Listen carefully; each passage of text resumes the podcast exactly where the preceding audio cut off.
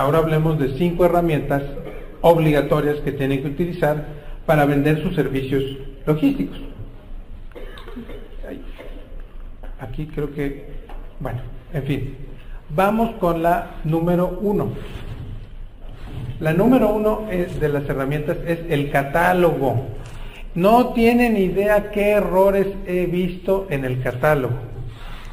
Si tu catálogo solo tiene precios, estás frito.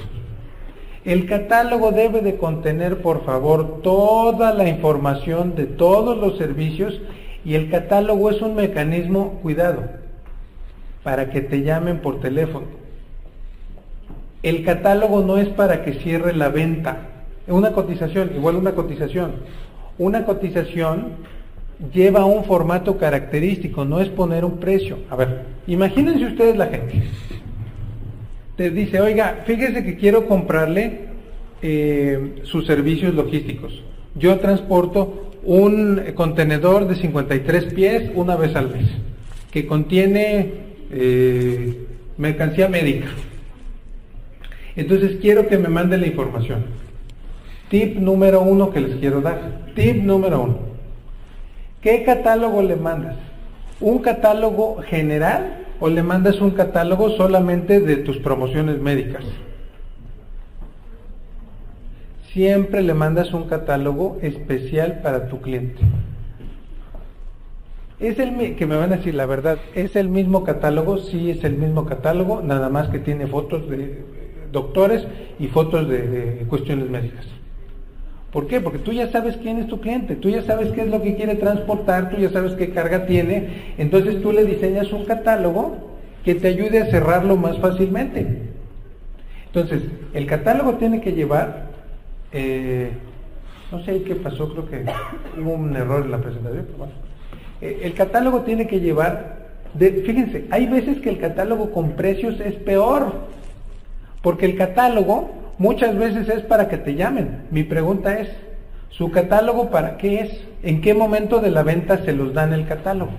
Les voy a poner un ejemplo.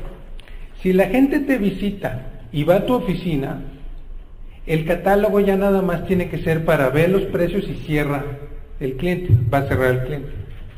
Si tu catálogo está en internet, hay cuidado con internet, ¿para qué pones precios si la competencia los va a ver? Repito, si tienen página en internet, no pongan los precios. Que les llamen por teléfono o pónganle informes aquí. Los catálogos en internet, el peor error que puedes hacer es poner los precios. Me van a decir, oye, pero es que la gente está buscando precios, que no sé qué. No, no, no, no. ¿Saben cuántas veces es más fácil cerrar un cliente por teléfono que cerrarlo eh, en internet? Mil veces. Un cliente, un buen vendedor al teléfono con un cliente interesado te cierra 9 de 10. El vendedor regular a lo mejor te cierra la mitad, 5 de 10. Pero en internet solito, ¿cuántas ventas puedes llegar a cerrar? Entonces tengan mucho cuidado de, eh, cuando hagan sus catálogos, estratégicamente le pongo precio o no le pongo precio. Si le voy a poner precio, ¿cómo le pongo precio? Porque les voy a platicar una historia y a ver si me entienden por qué soy tan obsesivo con esto. Tengo un eh, cliente que se dedica a la importación y distribución de pisos de cerámica. Esos pisos de cerámica los importan en todo el país pasa esto, no sé si aquí sea lo mismo, pero en todo el país es esto. Hay una callecita donde venden todos los pisos y materiales y están todos los proveedores en la misma callecita. Y en esa callecita todos venden los mismos pisos que importaron, todos con el mismo agente adonal y los importaron todos a la misma fecha. Es más, el agente adonal les dio el mismo precio a todos. Eh, entonces, lo que la gente hace es, dice, eh, eh, va a la calle, pregunta por los pisos, oye, ¿cuánto vale el piso este tanto? ¿Cuánto vale el piso este tanto? Entonces, el mismo piso lo comparan en ocho tiendas diferentes y agarran el más barato porque, claro, pues si es el mismo piso, pues me voy por el más barato. Pues si es el mismo, pues claro que voy a comparar. Y este hizo la gran, tuvo la gran idea de cambiarlo de caja y cambiarlo de nombre y subirle 30% para ganar más. Y así lleva el señor 25 años vendiendo los mismos pisos. Lo mismo y, lo, y lo mismo lo aplico a las empresas logísticas. ¿Por qué Chihuahuas venden lo mismo con el mismo nombre y al mismo precio? Son un commodity, se están convirtiendo ustedes en un commodity y se están matando ustedes solos. Se están convirtiendo en un commodity y se están matando ustedes solos, ¿no? Cuando resulta que tienen clientes diferentes. Al cliente, al cliente de allá le cobraría yo más barato, a este cliente le cobraría yo más caro, y a este cliente de acá sería un precio intermedio, digo yo, mi, opinión. Eh, pero es totalmente diferente. La venta de ustedes debería ser una venta femenina, esta no estoy seguro, ah, necesitaría yo más información. En este caso, podría ser una venta eh, como a un, a un tipo más moderno, en fin, podría ser una venta hasta un poquito más online. ¿No? Mi punto con esto es cómo están haciendo sus catálogos. ¿Se han puesto a pensar estratégicamente qué función quieren que tenga el catálogo? Otro ejemplo. Cuando tú me pones un catálogo y tú me dices el precio es tanto, ¿por qué no me explicas qué incluye y cuáles son los beneficios? El catálogo tiene que estar, a ver, el catálogo hace una función de eh, el de ventas. El rollo que dice la de ventas debe estar en el catálogo. Y les aseguro el 90 de los mis años de experiencia que todos ustedes son brillantes al teléfono y que el diseñador el catálogo lo tiene hecho una burrada. O sea que no lo ha actualizado desde hace años. Y ustedes tienen información valiosa que se podría meter al catálogo. Toda la información que sirva para convencer y vender tiene que estar en ese catálogo. El precio es lo último que yo metería en, un catálogo. ¿Para qué meten el precio en un catálogo? Repito. Bueno, si van a poner catálogo en inglés, por favor que esté bien traducido. Por favor que esté bien traducido. Tengo un amigo que se dedica a hacer páginas web. Y sus páginas web el otro día me dijo que tradujo una bueno, no se le entendía, pero ni, en, ni tratando como que en spanglish de entender su inglés, no se entiende. No traduzcan. Páguenle a alguien que lo escriba.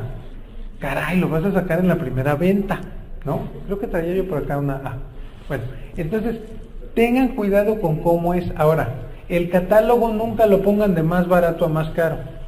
¿Por qué? Porque lo prejuician al cliente el cliente va diciendo, ya cuando llega a la tercera y dice, va mil, dos mil, tres mil, cuatro mil, dice, no, y aquí le paro porque ya está muy caro. No, mezclalo, mezclalo. Es como los menús, el catálogo es como un menú de un restaurante. El menú del restaurante tiene elementos caros con baratos, le vas mezclando poco a poco, así tiene que ser un catálogo. Y perdón que lo diga, pero los logísticos diseñamos los catálogos más feos e ineficientes de la historia de la humanidad. Desde Aristóteles y Platón no ha habido peores catálogos que los de nosotros los logísticos. No, tengan mucho cuidado con eso.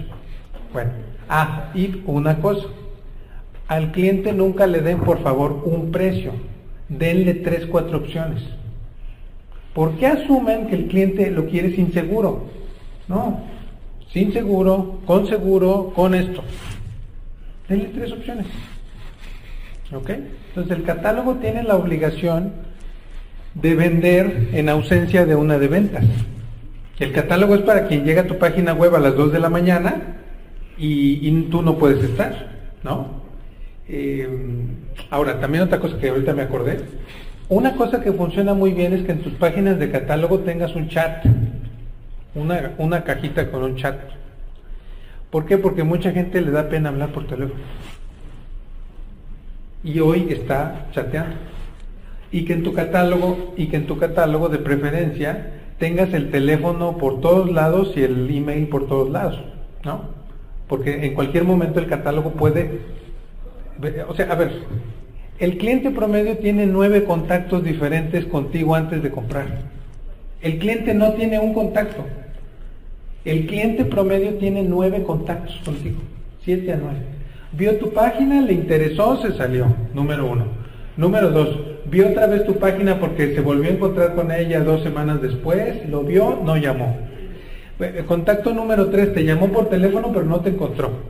Contacto número cuatro, te llamó por teléfono y nada más preguntó el precio. Contacto cinco, le mandaste un email. ¿Ya vieron? ¿Por qué quieren que el cliente cierre a la primera si el cliente necesita tiempo para cerrar. Hay que tener mucho cuidado con eso.